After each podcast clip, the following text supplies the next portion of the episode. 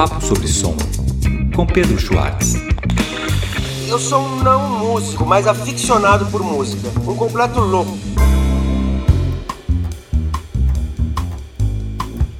Olá pessoal, bem-vindos ao novo podcast, um papo reto sobre som e outras coisas. Meu nome é Pedro Schwartz. Eu sou um não músico, mas aficionado por música.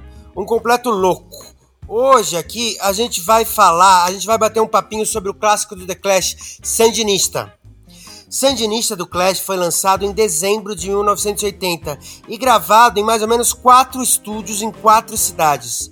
Londres, West Side Studios, Nova York, o clássico Electric Ladyland, o que nos remete diretamente a Jimi Hendrix, entre muitos outros. Pluto Studios em Manchester e Channel One em Kingston, na Jamaica.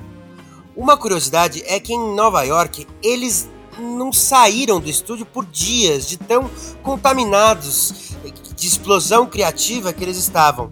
Isso tudo ao longo do ano inteiro, porque afinal é um álbum triplo. Sandinista foi um divisor de águas tanto para a carreira do Clash quanto para todo o pós-punk. Eu diria que mais que um divisor de águas, foi uma radicalização estética, musical, conceitual, política e poética, nunca tão radicalizada antes pela banda.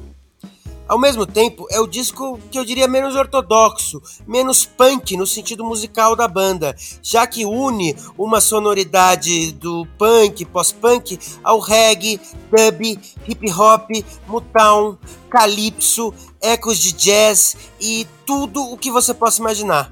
Vou colocar aqui uma faixa, a clássica, The Magnificent Seven, para vocês sacarem essa levada hip hop levemente funk.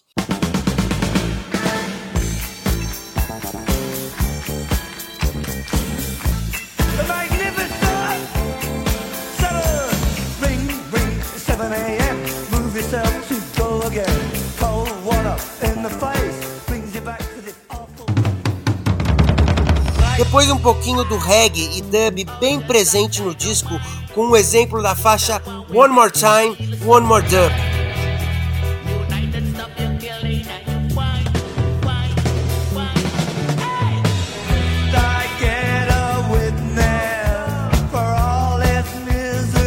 E o único jazz, pasmem, até jazz, essa banda icônica do punk chegou a fazer de leve em Look Here.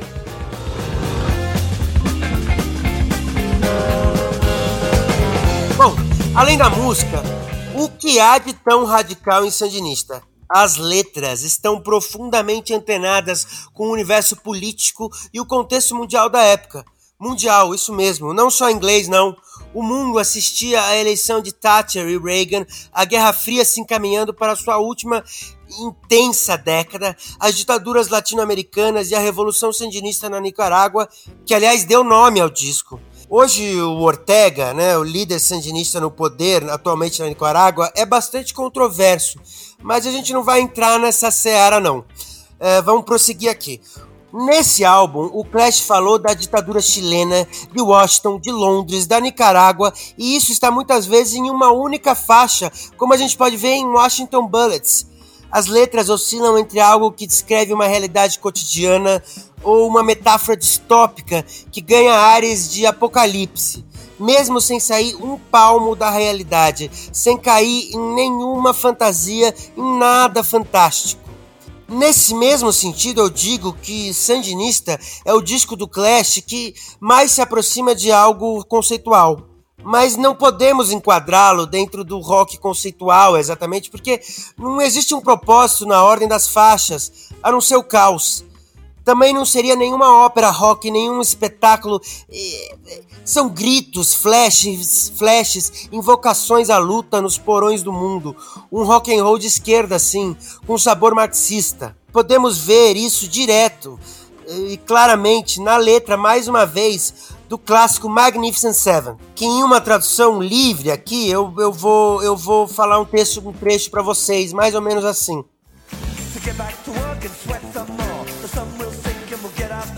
Então voltem para, para trabalhar e suar mais. Vai anoitecer e nós vamos sair pela porta. Não é bom para um homem trabalhar em gaiolas. Chega na cidade, ele bebe seu salário, você está irritado, você está suando. mas você percebe que não está lucrando? Você nunca para o suficiente para começar? Para tirar o seu carro daquela oficina?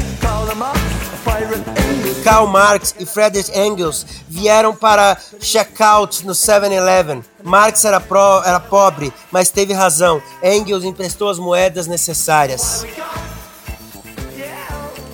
Bom, seguindo aqui. O urbano de Sandinista pode ser o urbano da Gotham City.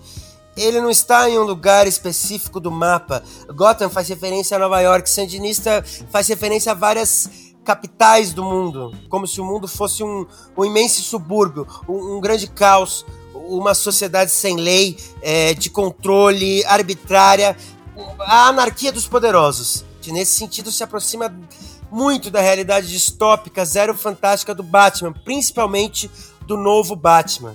Para mim, o Sandinista do Class é, é quase uma, uma Gotham City retratada em um, em um álbum triplo, em um disco triplo de 40 e tantas faixas. Eu queria me despedir aqui com uma letra mais lírica no final, apocalíptica e lírica ao mesmo tempo. The Call Up. Então pega só esse refrão, tem, tem tudo a ver com, com Batman, com Gotham. Cabe a ti não atender ao chamado, eu não quero morrer. Cabe a ti não atender ao chamado, eu não quero matar.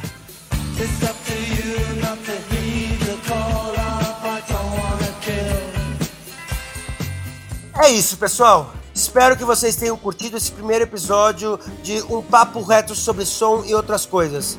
Não gostou? Tem sugestões? Alguma curiosidade sobre algum álbum, artista ou música que você quer que eu investigue? Deixe um recado lá no direct do meu Instagram, arroba Pedro Schwartz. S-C-H-W-A-R-C-Z. Um abraço e até a próxima!